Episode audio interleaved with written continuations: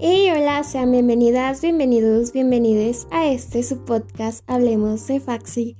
El día de hoy llegó la hora de revisar qué materias meter, si los profesores son buenos, son malos, tendré un horario mixto, alcanzaré el lugar. Es un desastre un poquito los juegos de los horarios, básicamente, pero hemos visto que en redes sociales, específicamente No Me Quiero Morir, que algunos se han quejado de estos horarios. ¿Por qué son de esta forma? ¿Por qué no piensan tanto en los estudiantes? ¿Qué está pasando en ese trasfondo? Y es por ello que vamos a responder estas preguntas, estas dudas que tenemos en general con uno de nuestros compañeros que ya es egresado y conoce de este proceso. Hola Memo, ¿cómo estás? Hola Jime, buenas, buenas, bien, bien, bien. Pues vamos a darle, vamos a arrancar todo lo que sepa, pues ahí andaré respondiendo, así que comencemos. ¿En qué te respondo? Para empezar, tenemos diferentes tipos de horarios. Primero los de tronco común y después los de área. ¿Por qué los de tronco común llegan a ser muy disparatados o a veces le dan prioridad a la mañana? Y en los de la área y pasas casi todo el día ahí y no sé por qué, no sabemos. ¿Nos podrías aclarar, Memo? Ah, claro, Jimé. En este caso, bueno, déjame compartirte un poco lo que es a partir de lo que es el tronco común, hay que destacar que estos horarios se arman, por un lado, con lo que viene siendo la accesibilidad del docente. En este caso, hay que tener en cuenta que sí, el profesor te está dando una clase, pero es posible que no sea la única clase la que esté dando. Se hace que la misma materia en otro horario o incluso en semestres inferiores barras superiores, está dando más materias, asignaturas en otros horarios. Eso en algunos casos, así como hay quienes dan ahora sí que otro tipo de actividades, profesores que se dedican a investigación, a docencia en otros espacios u otros trabajos como tal, entonces tienen que acoplar un horario específico para que se pueda dar. Una vez dando este horario a lo que viene siendo la administración encargada de lo que es el armado de horarios, porque ojito, mucha gente cree que es o Secretaría de Asuntos Estudiantiles o alguien en particular, pero en realidad es un comité por aparte que se dedica a checar esta cuestión de los horarios, entonces también no le echamos la culpa a quien no sabemos, por un lado, y por el otro se tiene que ver esto, los espacios que están ofreciendo los profesores teniendo en consideración sus otras actividades y en cuanto a lo que es el tronco común, yo considero que tiene una ventaja de que uno existe lo que viene siendo los espejos, algunos grupos que pues comparten las mismas materias pero en otro, así con otro profesor en el mismo horario y pues ahora sí que lo que viene siendo están estructurados, ¿sabes? O sea, van corridos y no hay ningún problema en ese sentido. Entonces, en sí no hay un problema como tal. Es más la cuestión del alumno que pues tiene sus issues en el sentido de que quiere tener a cierto profesor a cierta hora y que no le choque con otros maestros. Entonces, no quiero echar la culpa al alumnado, pero en ese sentido, los horarios están hechos como tal para que el alumno, si mete un grupo entero, en este caso damos un ejemplo, ¿no? Los del 3001, quieren meter el grupo ese, ¿no? El 3001, ah, pues metes todas esas materias y pues ya ahora sí que es corrido por un lado y pues se adecua a lo que viene siendo un horario matutino en donde los profesores pues están dando esas clases. Entonces, en ese sentido, es el alumno el que se hace complicado la vida porque trabaja, porque no quiere estar en la tarde, porque quiere tener a cierto profesor, el cual se complica en sí el proceso. En sí los horarios no están mal, hay algunas cosas que están metidas de pata, pero por lo general, o la gran mayoría, al menos en tronco común, están bien cimentados. Por otra parte, entremos a las áreas. ¿Cómo es que se escogen qué materias se van a dar? ¿Cuántas horas? Los horarios de algunas materias, porque en algunas áreas se encuentran un poco más dispersos en la mañana y no tantos horarios en la tarde para cierta área.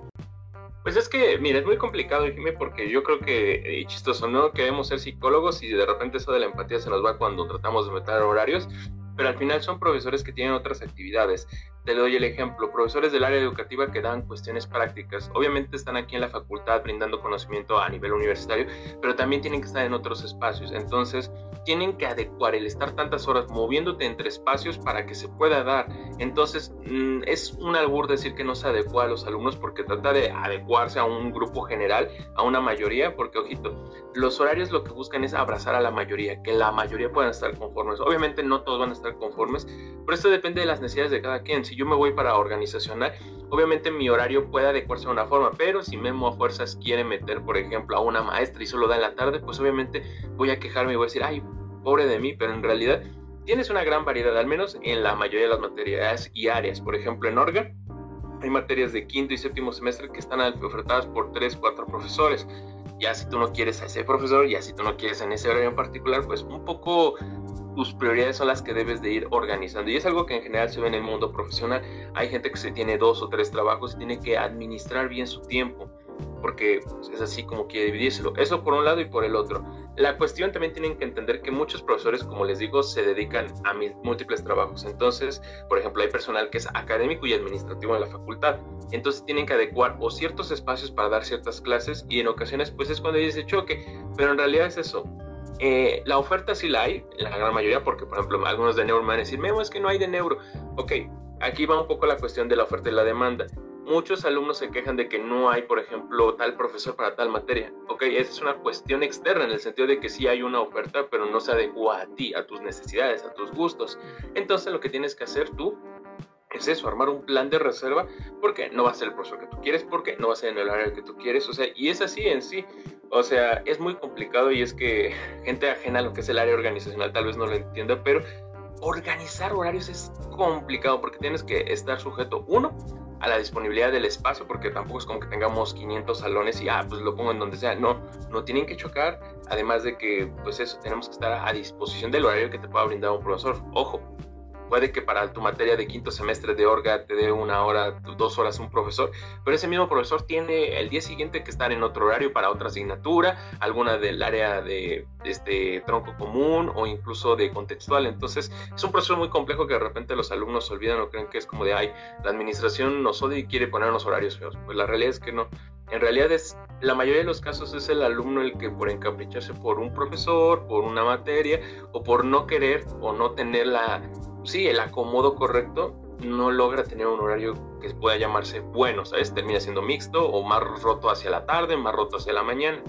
También hemos visto algunas cuestiones sobre la repartición de horarios cuando vamos a meter el registro, nuestras materias. ¿Cómo es que funciona esto? Algunos decían que mejor lo hiciéramos por promedio. ¿En realidad nos conviene ir por promedio o quedarnos con nuestro sistema actual?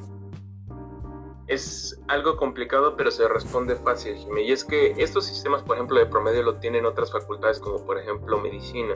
Y la verdad es que uno se genera un ambiente de toxicidad en donde se busca tener calificaciones más altas, además de que un promedio no es un parámetro que te refleje la excelencia, uno puede meter un profesor barco y sacar 10, o sea, son muchas variables en sí para que una persona tenga un 10, si vive cerca, si tiene factores económicos que le dificultan. La verdad es que son muchos, no solamente, ah, estudió y sacó 10. Eso por un lado. Ya que voy con esto, es el hecho de que sería injusto y sería hasta cierto punto categorizar por su desempeño el qué tanta prioridad o oportunidad deberías de tener y al final estás segregando. Segregas y clasificas por un número a las posibilidades que pueda tener una persona. Te digo, por un lado impones lo que viene siendo la competitividad, además de que estás discriminando en el sentido de que tú porque tienes esta calificación vas a poder tener la prioridad. Mientras que si le das, por ejemplo, la aleatoriedad, volvemos a lo mismo.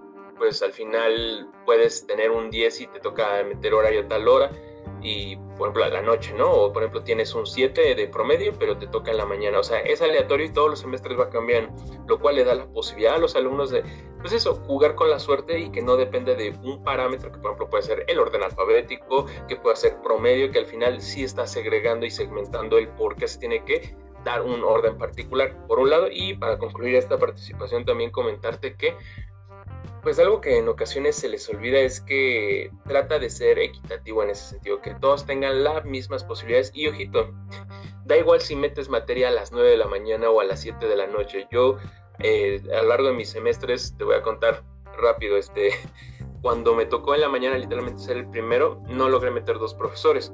Una vez me tocó a las 5 de la tarde y literalmente, pues a duras penas logré meter uno de los que quería y metí un horario feo. Pero un día me tocó ser de los últimos y dije, me van a sobrar cosas. Y no, fue el único semestre que tal cual metí el horario que quería. Así que todo tiene que ver más con la aleatoriedad, porque incluso aunque seas el primero en entrar, no te votan todos los horarios, se te van votando aleatoriamente algunos que te, te oferten disponibles. Y aun cuando el sistema te marque que están todos libres, se van cortando. Entonces, es engañoso en realidad y yo creo que es algo que los alumnos no comprenden, pero pues aquí pues levantar un poco esa de la empatía o entender cómo funciona el proceso. Yo creo que si se entiende un poco más, no voy a decir que están, van a estar conformes, ¿no? Creo que se puede mejorar el proceso, pero sin embargo, por el momento creo que es mejor que otras propuestas que los mismos alumnos han dado. Creo que sí nos aclaraste varios puntos que al menos a veces no consideramos o no ponemos en pie y obviamente hay que conocer el trasfondo de este proceso para llegar a optimizarlo más, ¿no? Llegar con una propuesta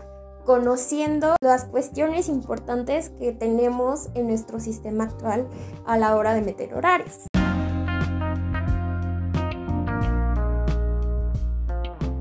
A continuación hablaremos sobre recomendaciones de profes de cada área para quinto semestre. Pero antes, como estamos transicionando, ya dejamos el tronco común, que bueno que ya lo terminamos y espero que ustedes ya lo hayan terminado. Eh, y ahora estamos en lo que a nosotros nos gusta, nos interesa, el área. No sabemos muy bien cómo es que se meten, algunas cuestiones ahí que se escuchan raras, porque pues ya no es lo mismo que antes, en donde todo era muy bonito y acomodaba y podías meter a cualquier maestro, sino que ahora sí es como la guerra total.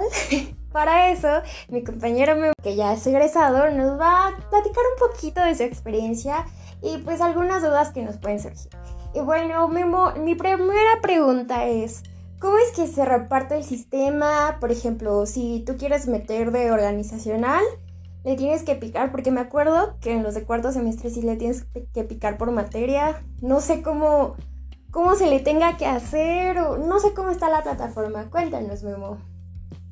Uy, Jimé, la verdad es que es complicado y no. O sea, complicado en el sentido de que es la primera vez que van a meter materias ya del área y el desglose es un relajo entre comillas. Tienes que tener en mente ya las áreas a las cuales vas. Áreas porque obviamente una es la principal en la mayoría de los casos. Sé que hay chicos o chicas, chicas que no tienen definido aún, pero pues ya tienen como un algo predilecto, ¿no? Por ejemplo, en mi caso, principalmente yo ya sabía que quería orga. Así como tengo amigos que igual no sabían bien por dónde irse, pero ya sabían más o menos qué materias En este caso, lo primero que te sale es las áreas, no te salen ahora sí que las materias, primero te salen lo que es este, clínica social, educativa, neuro, contextual. Lo que tienes que hacer tú es seleccionar las áreas que vas a meter, en este caso la de contextual porque de cajón se tiene que meter y no se les vaya a olvidar porque sí es importante meterla, si no el sistema los va a votar al final pero bueno, entonces meter contextuales así o sí. Y ya después, por ejemplo, si tú, Jimé, quieres meter una materia de, por ejemplo, ¿no? Una de clínica, dos de social y una de orga, ah, pues seleccionas esas tres áreas. ¿Por qué? Porque aunque metas solo una materia de un área, tienes que seleccionarla, si no, pues no te va a aparecer el despliegue. Pongamos el ejemplo de que pues tú quieres meter full orga, por ejemplo, la materia, materias del área organizacional con algunas de clínica y una de social. Ah, pues lo que haces es seleccionar contextual, porque es de cajón, la de organizacional, o sea, así te va a aparecer este, psicología organizacional, psicología clínica y psicología social. Seleccionas esas cuatro opciones y ya después te va a aparecer el desglose de cada una de ellas. Entonces, por ejemplo, si tú quieres meter todas las de orga, ah, pues seleccionas las materias y es que ahí viene la segmentación por materias, entonces es un despapalle. Tienes que ir viendo los profesores y las áreas a las que vas. Ahora sí que mientras más áreas quieras, va a ser más tardado y más complicado para ti. Por ejemplo, si tú quieres meter eso que te dije en el caso, pues vas a tener que escoger entre cuatro filtros, el de contextual y la de las tres áreas. Eh, a nivel de logística y de rapidez, pues yo lo que les recomiendo es que primero vayan por las áreas a las que ustedes quieren. En este caso, yo al irme a Orga, pues dije primero las de Orga y la de contextual, que es de cajón. Eh, ¿Por qué? Porque pues, era mi área de predilección. Eh, hay gente que no, dice, ah, bueno, yo meto todas. Y sí, también es una buena opción, pero ahora sí que es más tardado. Entonces, si ya de por sí en el tronco común se acababan los grupos, se acababan ciertos profesores, aquí es poco más de lo mismo. Entonces, eso, tener presente las áreas que vas a meter y ya después la selección de las materias con el docente o el horario que tú buscabas.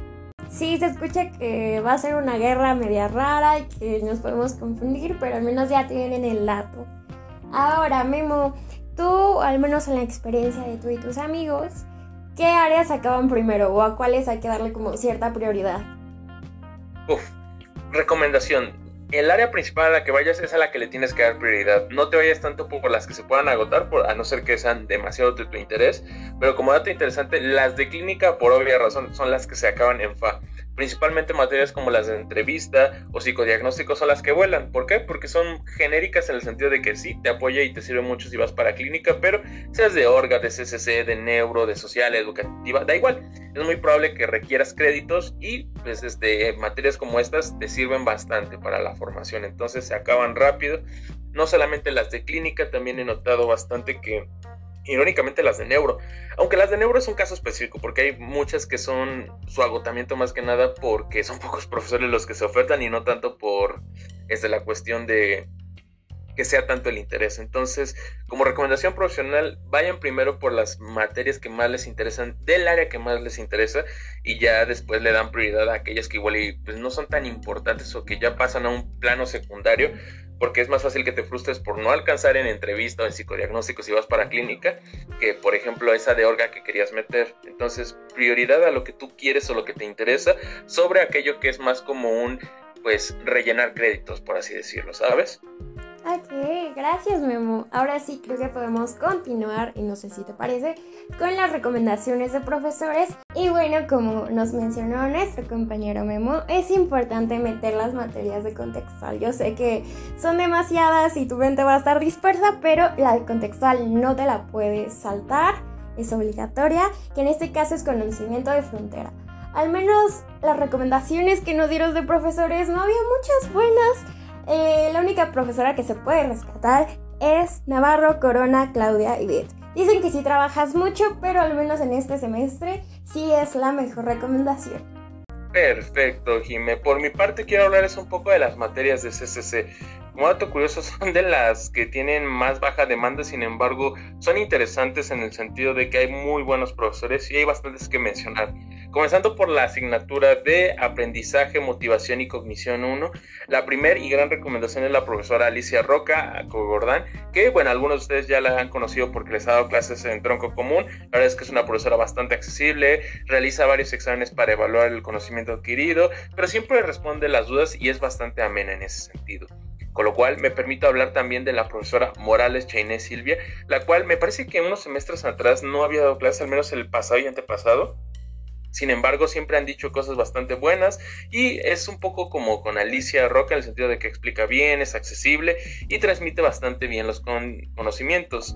Aquí quiero enfatizar que estas dos recomendaciones son para la asignatura de aprendizaje, motivación y cognición pasando a lo que viene siendo la siguiente asignatura, me gustaría hablarles de desarrollos actuales en cognición y comportamiento 1.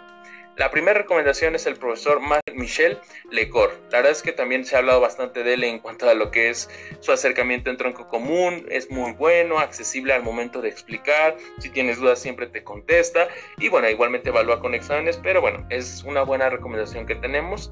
Y por supuesto tenemos a la profesora eh, María Concepción Morán Martínez, la cual es bastante interesante por lo que recuerdo un compañero me dijo que su enfoque es un poco más a través del arte, si bien esta es la primera de tres materias enfocadas a estos temas, ella trata de vincularlo al arte y diferentes expresiones, cuestiones como la literatura, la música, y es bastante pues llamativo el concepto enfoque que tiene, entonces es una muy buena recomendación por ahí si es que quieren mezclarlo. De igual forma existe la materia de investigación y análisis de datos 1 en este caso, la mejor recomendación es con la profesora Patricia Romero Sánchez. Ella evalúa a través de actividades, ejercicios, tareas y exámenes. Explica bastante bien, además de que repite cuantas veces sea necesario para que la gente entienda los temas.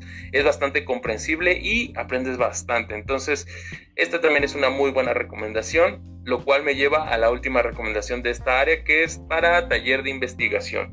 En esta tenemos a dos profesoras, una de las cuales ya se habló de ellas previamente, es la profesora Silvia Morales Chainé, bastante accesible como les comentaba, evalúa a través de exámenes, actividades, pero la verdad es que es muy buena y también logra transmitir los temas de forma oportuna, entonces hay una buena recomendación se llevan. Y por supuesto al profesor Germán Palafox Palafox eh, tal vez a algunos les suene, es un exdirector que estuvo en la facultad. Puede ser un poco a veces pesada la clase en cuanto a que los temas que abarca pues son complejos. Sin embargo, es un docente que se recomienda, se hace por el renombre que tiene o los temas que puede llegar a abarcar. Y con esto cierro lo que viene siendo, les repito, las recomendaciones para las materias enfocadas al área de CCC. Ahora bien, pasando a procesos psicosociales. Tenemos primera evaluación social. Tenemos la recomendación de Juan Carlos Guidobro. Dicen que es muy accesible, sus clases son muy amenas y además aprendes mucho sobre las matemáticas. Lo puedes exprimir, tiene muchos conocimientos. Por otra parte, tenemos construcción de instrumentos, en donde está la profesora Valencia Cargo, María Fernanda. Dicen que es muy empática, que aprendes bastante y es algo amena su clase. Por otra parte, en lenguaje y, acción social tenemos a Widobro otra vez, que justo es, pues ya saben, aprendes demasiado, es amena su clase, te la llevas muy bien y pues es una gran recomendación. Algunos ya la tuvieron en tronco común y pues más o menos ya saben su dinámica. También tenemos a Soto Ramírez Juan, que pues sí haces bastantes cosas, sí le tienes que chambear y aprendes igual con los trabajos, pero sí es una muy buena recomendación. Igual otra vez muy duro que se va a aventar varias materias en este semestre con procesos colectivos y problemas sociales. Igual, accesible, una buena opción. Si te la quieres pasar bien y quieres aprender bastante de social, pues tenemos a Juan que justamente creo que va a dar como tres materias del área de procesos psicosociales y culturales. Ahora nos vamos con neuro, ya saben, el área de psicobiología y neurociencias. En este caso hay bastantes materias de las que hay que hablar. También hay que mencionar que igual y en ocasiones se hace yo, Jiménez, no les damos demasiadas recomendaciones, y es que en ocasiones son materias que solamente uno o dos profesores este, hay los que la están impartiendo y de repente si no tenemos información, no es que no, ahora sí que no es que sean malos profesores, simplemente nos falta información, esta recomendación son de aquellos que nos han contado o que en carne propia sabemos cómo trabajan. Retomando esto, les hablaré de la materia de métodos en neurociencias. En este caso, hoy les traemos dos buenas recomendaciones. Por un lado está el profesor José Antonio Hernández Santos, el cual es bastante ameno, explica bien, es de los más fáciles de comprender lo que es las neuros en general. No es que, no quiero decir que sea barco ni mucho menos, la verdad es que él lo hace entendible y el nivel en el que lo llega a transmitir es bueno y es lo que hace que no sea tan pesado con él.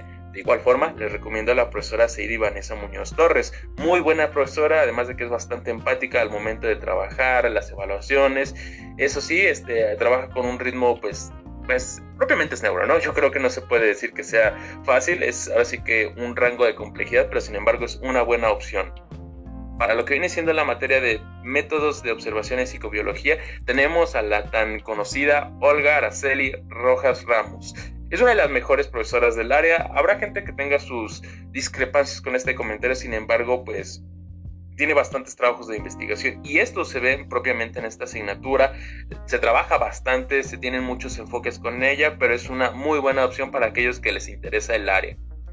Pasando a lo que viene siendo la materia de psicobiología evolutiva y etiología, les quiero hablar de un profesor. Este, aquí quiero hacer un paréntesis. Este profesor que estoy por mencionar, pues digamos que tienen cientos comentarios en las redes sociales, este, enfocados pues a cuestiones relacionadas a, pues ya saben, eh, de repente los movimientos sociales que hay en la facultad, de mujeres organizadas, con lo cual les pedimos que tomen su reserva, sus informen en redes un poco más sobre esto que se comenta.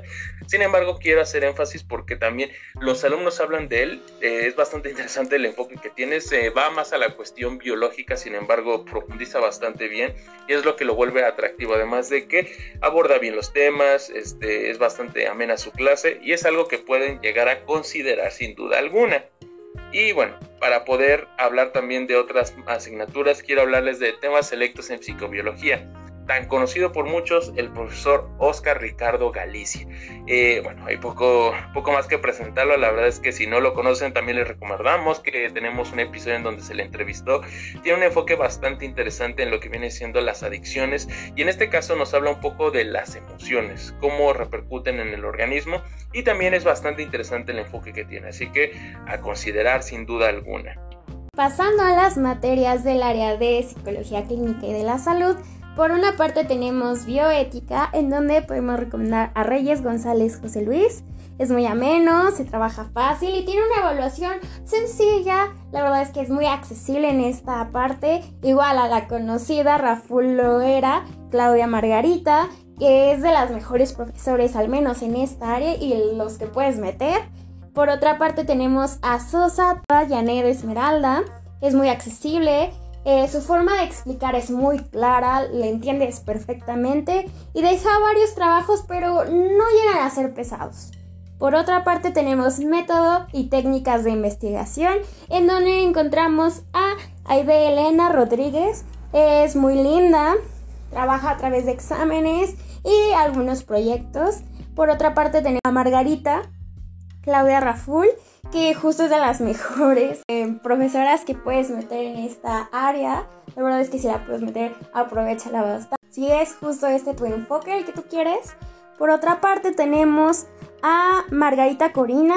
Dice que puede ser un tanto pesada su clase, pero profundiza muy bien en los temas y su enfoque metodológico es bastante bueno. La verdad es que si aprendes, te va a costar un poquito de trabajo, pero yo creo que al menos en esta materia es una de las mejores. Por otra parte tenemos a Carlos Augusto Rodríguez.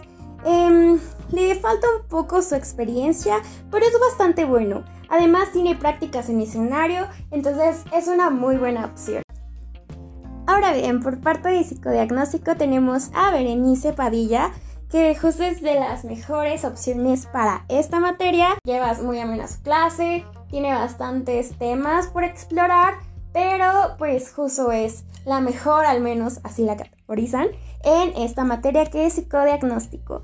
Ahora bien, pasamos con Trejo Laura Amanda, eh, dicen que dejan demasiadas lecturas y prácticas. Esto fue en pandemia. Conocieron las pruebas y los instrumentos, practicando en su aplicación, aplicaban a un paciente y entregaban un informe como tal. La verdad es que te da demasiadas herramientas y en general creo que es una de las mejores opciones, al menos en esta materia. Y ahora bien, pasaremos a Chávez Mujía Alejandra.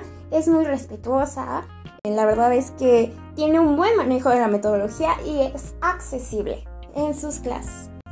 Ahora pasando a la última materia del área de clínica, teoría y técnica de entrevistas. Esta es de las que más se ofertan.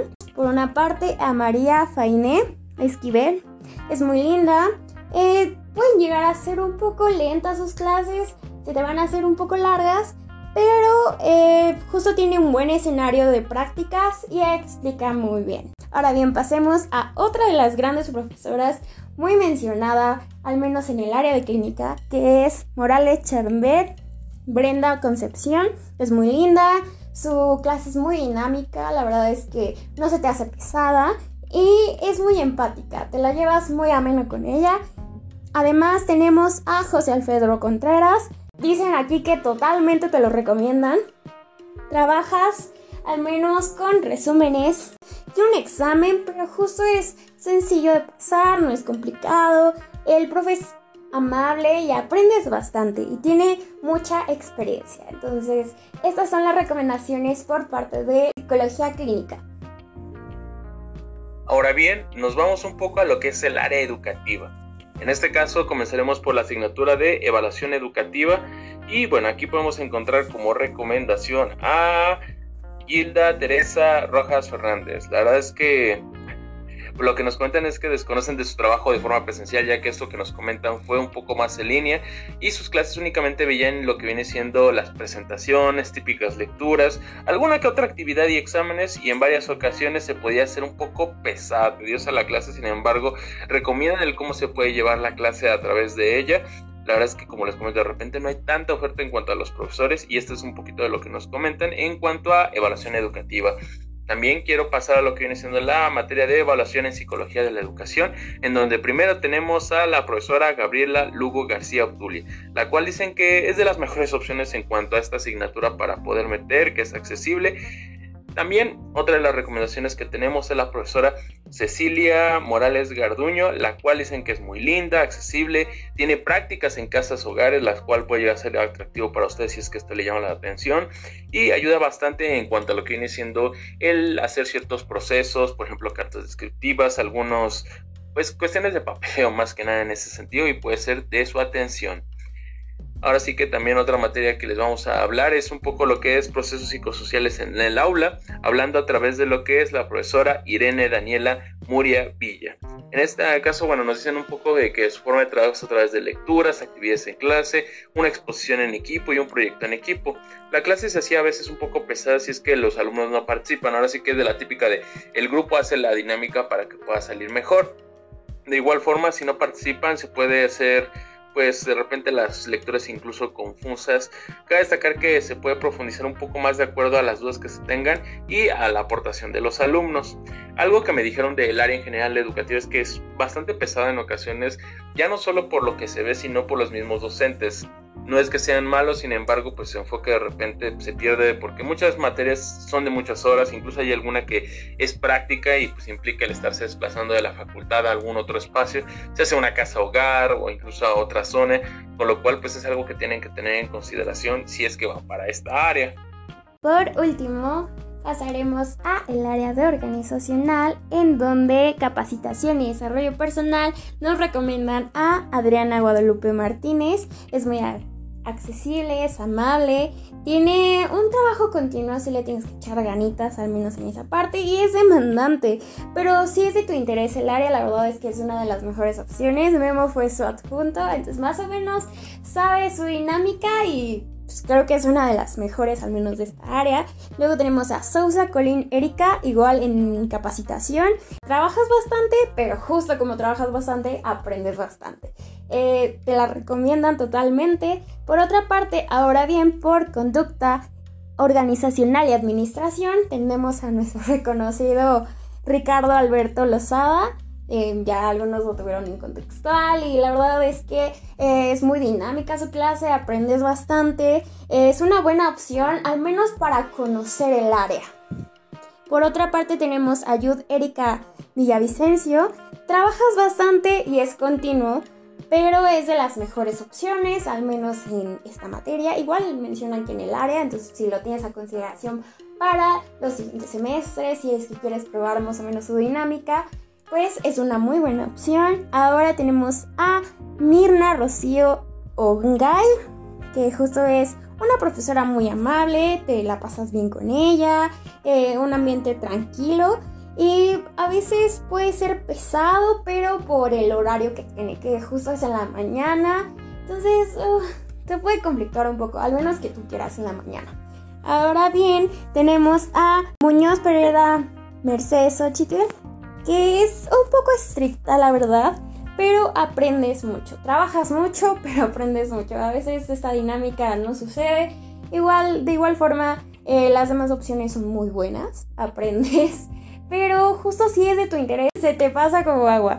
Pero bueno, ahora bien, la última recomendación que justo hablamos ya arriba de ella es sobre Martínez Pérez Adriana Guadalupe. Justo es muy amable, tiene este trabajo continuo. Eh, es demandante, sí, pero pues justo como tienes el interés en el área, es muy, muy, muy provechoso tener a Adriana. Para concluir, tenemos seguridad e higiene y ambiente en el trabajo. Igual tenemos a un guy, Mirna Rocío, es una buena profesora, es amable, muy amena su clase, aunque al menos esta clase sí llega a ser una de las más pesadas, tanto el temario, que son bastantes temas, y las horas que se le dedican a la semana, pero si es que a ti te interesa justo el área o es de tu interés profesional, tiene por otra parte tenemos a Saizo Alejandra, que es una de las profesoras destacadas del área. Es muy amable, es muy empática y aprendes bastante con ella. Y para poder darle cierre a esta sección de recomendaciones para los alumnos de quinto semestre, una pequeña reflexión en cuanto a lo que es meter materias. Es un proceso igual y un poco diferente a lo que es en tronco común. La verdad es que de repente se nos va el hecho de que somos psicólogos al final todas, todos, todes, pero sí hay que destacar eso, sean selectivos con las asignaturas y los enfoques que quieren. Igual y su área 100% ya la tienen definida, se hace clínica, neurosocial, educativa, y en ocasiones por falta de créditos, querer meter a cierto profesor, o ahora sí que el acomodo que ustedes están haciendo no logran meter, pero en verdad que da igual el área a la que vayas, siempre te va a poder servir, aunque sea otra que tal vez no tienes en consideración. Dato curioso, por ejemplo, clínica, pues puede decir que es el comodín en el sentido de que muchos de otras áreas terminan metiendo porque es funcional, pero de igual forma les puedo decir que cualquier otra área les puede servir para su formación. Muchos se van de la carrera sin meter a una materia de psicología organizacional y en lo personal considero que es un grave error, este, porque al final es un campo de acción más en ese sentido. Las áreas no están peleadas, no hay una mejor que otra. Obviamente nos ponemos la camisa y decimos, esta es mi área y está padre y está bien defenderlo a capa y espada, pero sin duda alguna es algo que tienen que tener en consideración. Da igual en sí el tipo de psicólogo que quieras ser, porque al final el título va a decir psicólogo y ya, no va a decir que eres de clínica educativa, de CCC, de neuro. Eso sí, toma materias que se vayan acercando un poco a tu enfoque. Les puedo dar el ejemplo, si se van para investigación, algo más de neuro, de CCC, me dirán, Memo, ¿cómo puedo meter una materia de orga? Pero aquí les doy el tip, meter materias como capacitación y desarrollo personal, si bien el enfoque se se va a los campos de las empresas, esto lo pueden llevar a cualquier otro y al final es el adquirir un aprendizaje a través de una metodología y esto mismo les puede ayudar. Así como me fui con el ejemplo de Orga, me puede asociar. Igual tienen la materia de metodología, la cual les puede dar bases para cualquier investigación, su misma tesis. Entonces, tengan esa mente abierta y no solo se casen con una de las áreas. La verdad es que todas son bellas por sí mismas, unas más que otras, ahora sí que según el gusto de cada quien pero sí, no se cierren y pues exploren cada una de ellas porque son ofertas bastante interesantes las que tiene la carrera. Pero bueno, esto sería todo por nosotros y esperemos que justo puedan meter las tareas que ustedes deseen.